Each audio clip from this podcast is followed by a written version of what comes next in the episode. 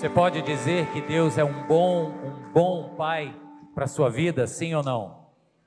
Sempre é, irmãos. Obrigado, gente. Deus abençoe a todos. Queridos, hoje, obviamente, eu gostaria de falar sobre esse assunto da paternidade, aproveitando a data e inclusive a respeito da data, eu preciso dizer que para mim está sendo especialmente boa esta data, porque minha filha que mora fora chegou hoje está aqui, então a minha paternidade está completa hoje com vocês. Então, cheio de alegria, eu convido você a abrir a sua Bíblia em Gênesis, capítulo 25. Gênesis 25, eu vou ler a história de um pai com seus dois filhos. Quem são esses filhos? Os nomes deles são o cabeludo e o trapaceiro. Estou falando de quem? Esaú e Jacó. Não se assuste, não. É o significado dos nomes, é isso mesmo. O cabeludo e o trapaceiro, mentiroso, era lá a raiz do nome do Jacó. Então, Gênesis 25, a partir do verso 19, eu te convido a ler comigo de pé. Vamos lá?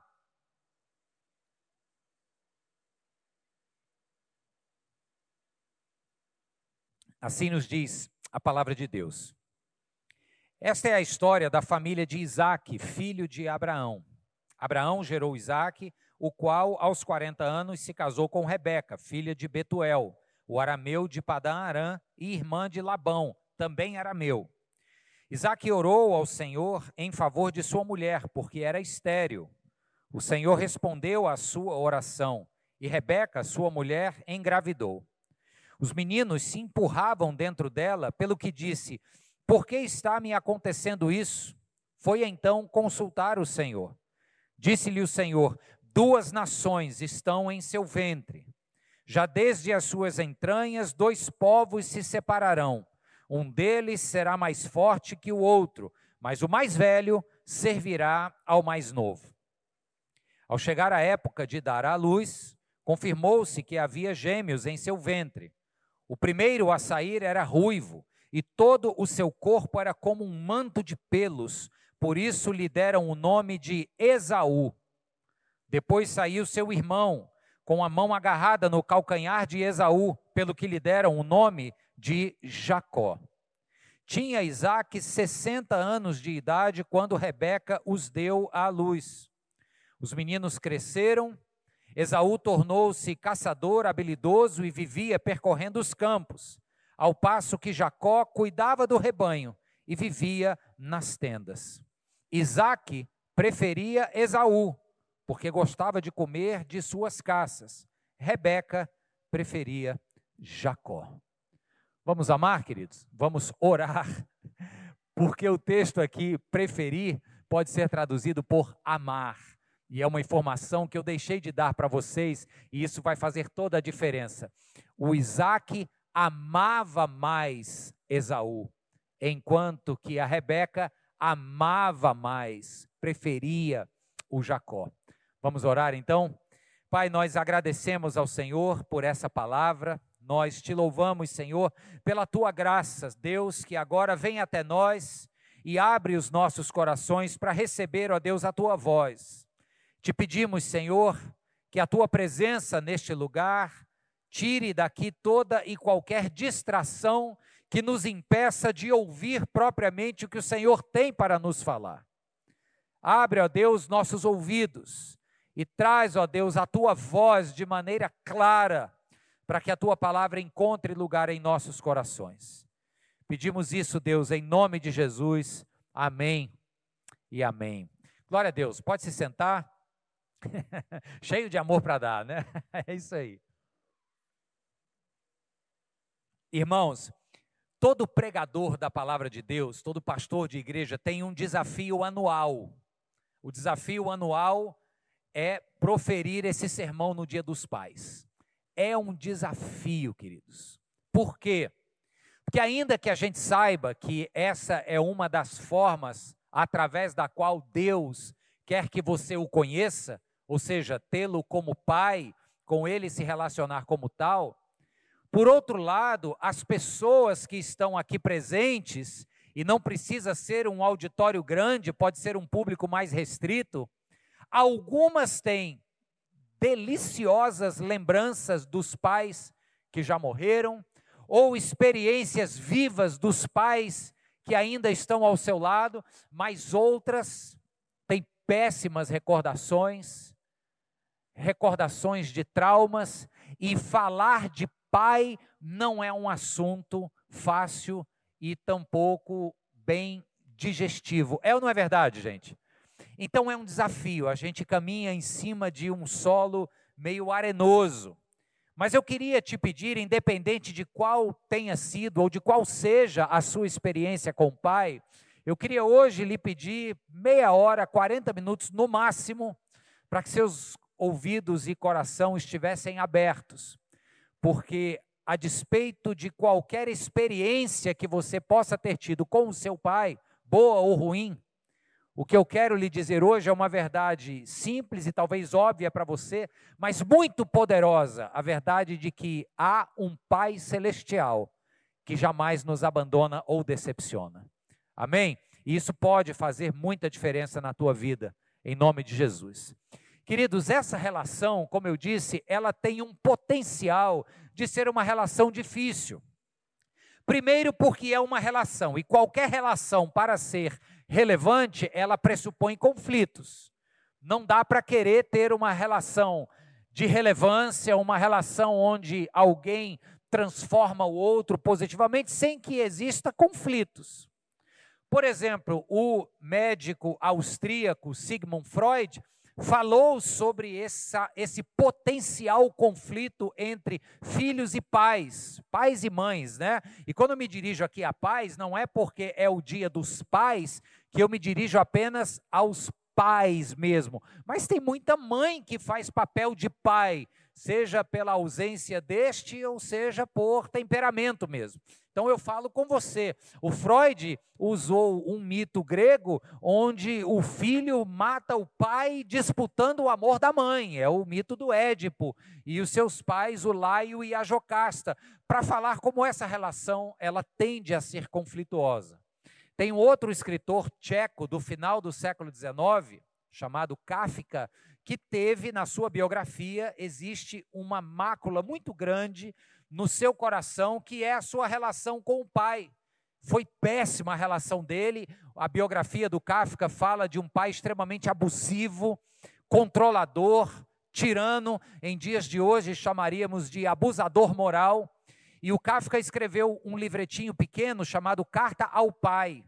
E eu trouxe um trechinho só que eu li há uns anos atrás, só para você ver como uma relação mal resolvida entre pai e filho ela produz marcas muito profundas no coração de ambos. O Kafka diz assim: isso ele escreveu querendo que fosse um desabafo para o seu pai. Ele escreve sobre essa relação. Ele diz: abre aspas. Para mim, na relação contigo, o mundo foi dividido em três partes. A primeira estava o meu mundo, onde eu estava, escravo teu, debaixo das tuas leis, inventadas aparentemente só para mim. A segunda parte era o teu mundo, cheio de governos, ordens e irritação. E a terceira parte era o mundo de todas as outras pessoas que pareciam viver alegres e livres. Que duro isso, né? Triste. Você vê aqui alguém doído, marcado por uma relação conflituosa com os pais. O texto que nós lemos fala de dois irmãos. Eu brinquei aqui com o significado dos nomes, mas é isso mesmo. O Esaú era alguém diferente do Jacó. Pelas características aqui, a gente vê que o Esaú era aquele tipo mais grosseirão, cabeludão, talvez com cheiro de, de, mato, com cheiro de bicho. Eu imagino um camarada que tinha as unhas aqui debaixo das unhas sujo de sangue, aquele cheiro mesmo de gente da, da selva. O Jacó parece que tinha cheiro de lavanda, de talco. claro, não era talco, mas o Jacó era esse que estava em casa. O texto diz que enquanto o Esaú estava no meio da mata em busca de caça e aquele couro grosso, o Jacó estava nas tendas, cuidando dos rebanhos. Por causa desta diferença, nós vemos no texto que o Esaú preferia e amava perdão, o Isaac, que era o pai, preferia e amava o Esaú. A Rebeca, que era mãe, preferia e amava o Jacó. Bem, sobre o Jacó havia sido dito algo no coração da mãe Rebeca, de que ele seria sim aquele que continuaria a aliança feita com o avô Abraão. Quando Deus vem na oração de Rebeca e diz: Olha, no teu ventre tem duas nações, e você sabia que hoje a ciência comprova isso. Mães que engravidam de gêmeos, elas não só começam a sentir os bebês mexendo antes do tempo normal, como eles tendem a mexer mais. E diz que é porque normalmente quando um está dormindo, o outro mexe e acorda. Aí dá confusão. Então está aqui a Bíblia, nós estamos falando de milênios atrás, falando o que a ciência já comprova hoje. E a Rebeca, incomodada com aquela mexeção aqui dentro, ora ao Senhor e Deus diz: é porque existem duas nações no seu ventre. Ele se referia à nação que seria formada a partir de Esaú, que nós conhecemos como os Edomitas, e a nação de Israel, que seria formada a partir de Jacó, o que saiu depois. E essas duas nações estarão em conflitos. A nação que Esaú vai formar será maior, mas este irmão mais velho vai servir o mais novo. A bênção não estará no que é maior, no primogênito, estará no mais novo. Então a gente olha para esta mãe que ama o Jacó, que prefere o Jacó, e a gente entende. Talvez fique mais fácil compreender por que o texto diz que a Rebeca amava o Jacó. Não era apenas porque ele era né, mais querido ali nas tendas, cheirando a lavanda da mamãe. Não só por isso, talvez já houvesse essa compreensão da predileção de Deus sobre Jacó. O que fica difícil de entender então é por que o Isaac amava Esaú. Ah, é porque ele era grosseirão e tal, etc. Ok, talvez houvesse uma preferência inicial por esse pai que, que olhava e contemplava toda a virilidade de um filho másculo, né, valente. Só que o Esaú, queridos, ao longo da sua caminhada, juventude, vida adulta, ele pisa na bola muitas vezes. Enquanto o Jacó parece ser alguém servil à sua casa, e aí a gente entende o amor de Rebeca por ele, o Esaú dá várias pisadas na bola. Por exemplo, esse temperamento grosseirão dele já colocava em contraste com o Jacó, e se fosse para pensar qual dos dois haveria de se tornar um verdadeiro homem de Deus para continuar a aliança que Deus havia feito com Abraão, avô, certamente as apostas cairiam no Jacó. Só que o Esaú faz mais. O Esaú mostra para o seu pai que as suas prioridades eram muito erradas. Tem certa vez, logo na sequência do que a gente leu aqui, no capítulo 25 ainda, logo adiante de onde a gente parou de ler, tem aquele relato onde o Esaú chega do campo cansado e faminto, e o Jacó está fazendo uma sopa de lentilha. E ele dá lugar a esse apetite, a essa fome, que era uma necessidade circunstancial apenas.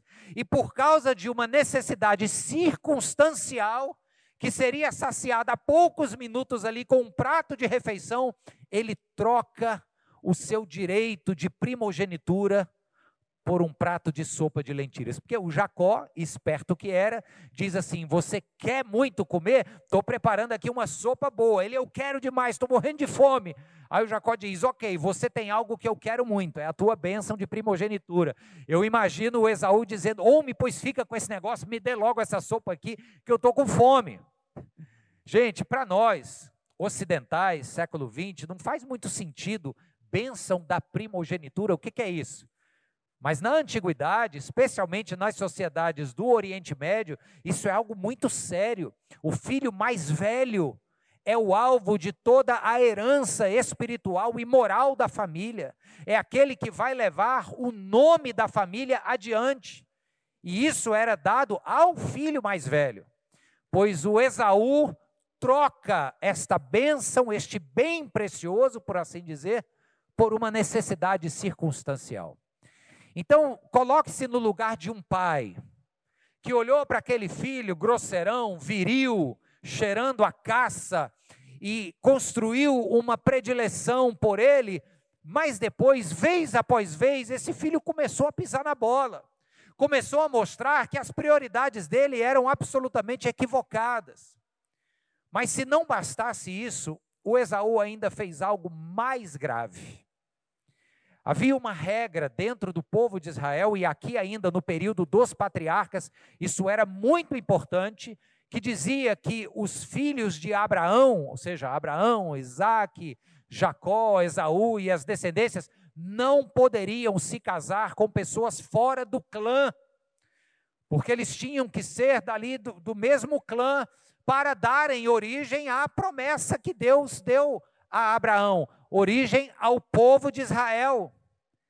Aí o Esaú vai e escolhe duas esposas de um povo vizinho, chamado os Hititas. Então, se ele já tinha feito uma desfeita com o pai, desprezando o seu direito de filho mais velho, a bênção da primogenitura, agora ele tinha terminado de pisar, dizendo que aquela tradição da família que era um mandato de Deus, ele não iria seguir e acaba se casando com a filha dos Hititas. Está lá no capítulo 26. Então, definitivamente, o Esaú não era esta pessoa que levaria adiante a aliança de Deus com Abraão. No entanto, o Isaac amava o Esaú. E aí eu insisto nesta, neste questionamento. Amar o Jacó como a Rebeca fez, é fácil a gente entender o porquê. Agora, o Isaac continuar amando o Esaú, por que isso, irmãos? Essa é a pergunta que está nos guiando aqui nesse início. O Isaac queria muito abençoar o Esaú. No capítulo 27, eu estou andando mais para frente, tem aquele momento que talvez seja o momento mais dramático dessa história, que é quando o Isaac já está mais para lá do que para cá, ele está prestes a morrer, e ele manda chamar os filhos para abençoar. O primeiro que entra na tenda, claro, era o mais velho, o Esaú. O Isaac manda que o Esaú vá buscar uma caça, prepare um guisado gostoso, como um desejo de última refeição. O Esaú assim faz. O Jacó vem, se camufla de Esaú, engana o velho e pega a bênção. O Isaac abençoa Jacó, achando na sua senilidade que estava abençoando o Esaú. E aí o Jacó foge, quando o Esaú chega, a confusão já está feita. Vocês lembram dessa passagem, né? E então você vai ver um dos raros momentos no Antigo Testamento onde o autor bíblico registra a emoção dos personagens. Gente, parece um detalhe simples, mas não é, acredite. Um detalhe literário. No Antigo Testamento, poucas são as vezes que a gente vê o autor registrando emoções. Por exemplo, aqui, ó, duas semanas atrás, se eu não me engano, falamos sobre o sacrifício, ou o quase sacrifício de Isaac por parte de Abraão. Lembra disso? É uma cena seca, eles sobem no alto do monte, o Abraão faz o que vai fazer, o anjo manda parar, eles param, descem e acabou a história. Mas ali eu imagino que tenha se construído todo um cenário de tensão, de medo, de angústia. É ou não é verdade, gente? Mas o autor bíblico não registra nada disso. Diferente do capítulo 27 aqui, quando o Isaac, querendo abençoar o Esaú, acaba abençoando Jacó, aí o Esaú volta com o prato de cozido para o pai. Diz que quando o Esaú então se dá conta de que a bênção dele já era, e o Isaac se dá conta que já havia abençoado, só que o filho errado, o verso 7 diz exatamente assim. Na verdade, desculpa, versos 33 e 34, diz que o Isaac tremeu profundamente abalado e o Esaú gritou com amargura e rancor. Então nós vemos aqui um vínculo afetivo forte, os dois sentindo ao mesmo tempo a dor da traição, um vínculo afetivo muito intenso. Então, mais uma vez a gente se pergunta: como é que o Isaac continuava amando o Esaú? O Esaú era grosseiro, era inconstante, não sabia organizar prioridades, havia se tornado impuro, casando-se com mulher dos Hititas. Por que, que o Isaac continuava amando Esaú? E agora sim eu chego na resposta a essa pergunta. E essa resposta não podia ser mais simples. O Isaac insistiu em continuar amando Esaú, porque Esaú era seu filho. E é isso que os pais fazem. Os pais amam os seus filhos. Ponto final. Amém, irmãos? Ou pelo menos era para ser assim. Pelo menos em tese. Pelo menos em um contexto de normalidade relacional e familiar os pais amam seus filhos e o fazem com amor incondicional. Isso não significa que o Isaac não fosse capaz de perceber as falhas de Esaú. É ou não é verdade? Amar o filho incondicionalmente não significa que o Isaac já não tivesse percebido que o Esaú não levava jeito para seguir na aliança abraâmica, Amá-lo incondicionalmente não significa que ele não tenha ficado magoado com o casamento misto com as mulheres dos Hititas. Mas o Isaac sabia que se o Esaú era seu filho, a despeito dos seus erros e acertos, ele decidia continuar amando. Um pai não renega o seu filho. Amém, queridos? E com isso, o Isaac está propondo para nós, nesse Dia dos Pais, oportunamente, uma lição muito preciosa sobre paternidade. Uma lição boa sobre esta relação que tende a ser conflituosa, mas que pode ser uma grande bênção. E a despeito dos traumas ou das escolhas erradas, em Cristo Jesus, sempre há tempo de transformar um conflito em bênção. Quem crê diz amém. O Isaac era o pai, mas antes de ser pai, ele havia sido filho. Sabe aquele ditado que a gente diz às vezes para os nossos filhos, chamando a atenção e tal? A gente diz assim: Filhos sois, pai sereis. Calma, já vai chegar a tua vez. Pois bem, o Isaac havia sido filho. O Isaac foi filho de quem? Abraão. Os filhos têm memórias de experiências com seus pais. O Isaac está diante de dois filhos, o Esaú e o Jacó, um que parece estar caminhando num trilho que vai levá-lo a continuar a aliança de Deus com Abraão, o outro está só dando mancada, pisando no tomate o tempo inteiro. Ele decide amar a ambos. Por quê, irmãos? Porque o Isaac tinha memórias de quando ele foi filho. Duas memórias em especial. A primeira delas foi quando Isaac, ainda adolescente, presenciou a triste cena de seu pai expulsando de casa o irmão mais velho. Como era o nome dele? Ismael.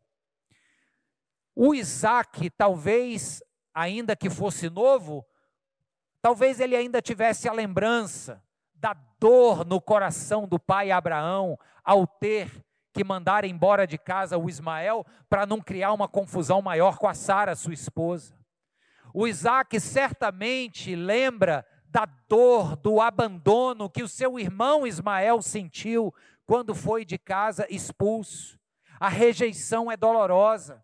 Então, nós estamos diante de um pai chamado Isaac, que, quando foi filho, presenciou a dor da rejeição, não na própria pele, mas vendo o irmão rejeitado. Então, talvez este filho, que agora se tornou pai, olhou para o Esaú e disse: Ele pode até merecer, mas eu não vou rejeitá-lo. Eu sei a tragédia emocional que eu faria ao seu coração e eu sei o quanto eu também sofreria. Sabe, os pais buscam nas suas memórias, enquanto filhos foram, para tentarem errar menos e acertar mais, com os seus filhos de hoje. Amém, pais? Eu quero ouvir aquela voz masculina de timbre grave dos pais concordando comigo. Amém, irmãos? Oh, maravilha. É isso aí. Palavra aos pais.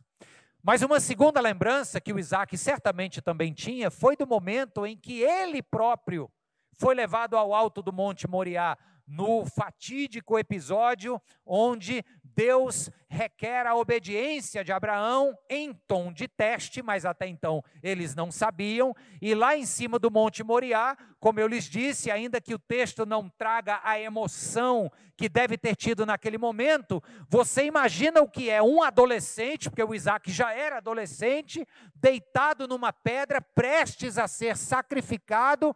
O que é que passou na cabeça dele? Meu pai vai fazer isso comigo?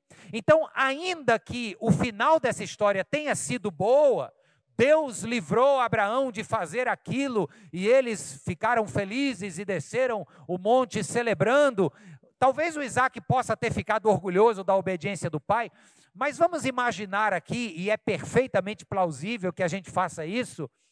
Lá no coração de Isaac deve ter tido muito medo, sim ou não, gente?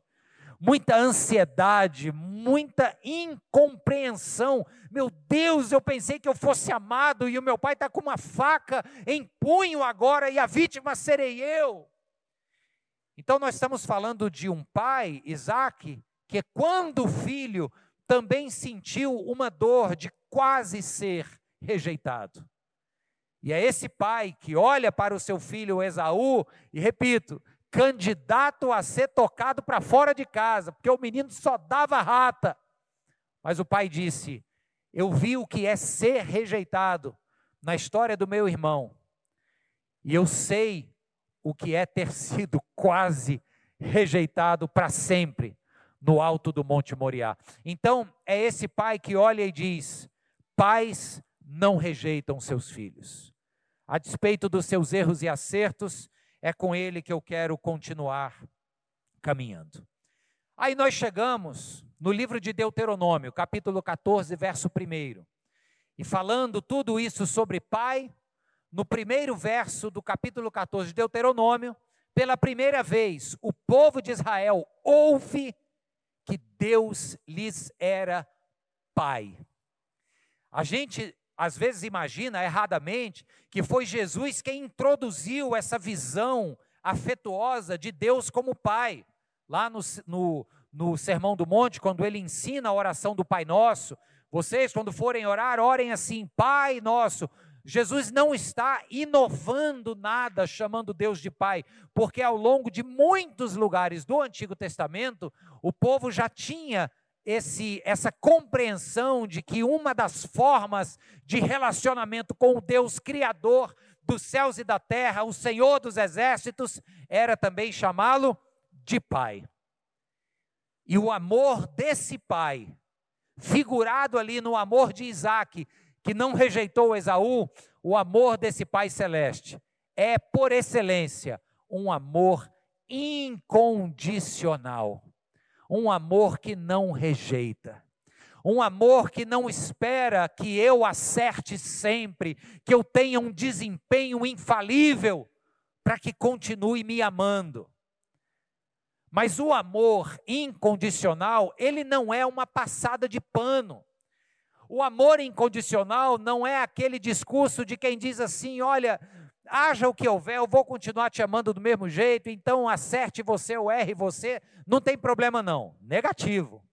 O amor incondicional por selo, ele é tão grande, tão poderoso, que quando ele vem da parte de Deus para com seus filhos, ele nos constrange. É isso que a Bíblia diz: o amor de Deus nos constrange.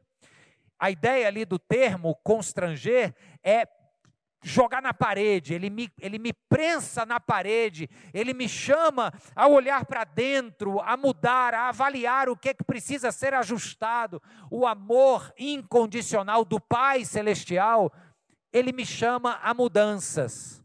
Ele me ama tanto que ele não quer que eu continue nos caminhos errados que eu porventura esteja trilhando. Amém, irmãos? Então eu digo assim: o amor de Deus não muda mas ele me desafia a mudar todas as vezes que for preciso. Aleluia! Louvado seja Deus por isso, queridos. Sabe, o Isaac com os seus filhos ali, o Jacó, e especificamente o Esaú, ele é uma representação dessa dinâmica de pais e filhos. Como eu disse no início, e vocês concordaram comigo, ela é uma dinâmica arenosa, faca de dois gumes. Às vezes pode ser extremamente prazerosa, mas infelizmente também pode ser extremamente traumática e desprazerosa. Mas é nessa dinâmica que Deus diz que os pais terrestres podem até nos decepcionar, mas que o amor dele nunca muda por nós. Nós cantamos isso ainda há pouco. Teu amor não falha e não muda. Amém, queridos? E é justamente este amor que insiste, que continua querendo que tudo aquilo que nos distancia dele seja transformado. Não é um amor que passa pano, não é um amor que abafa as faltas. Ao contrário, é um amor que as revela, joga na cara, prensa na parede e diz assim: Eu te amo, por isso eu quero que você mude. Se não houver confronto, não é amor. Em nossos dias, na nossa sociedade, tem se adquirido o péssimo costume de confundir amor com bem-estar.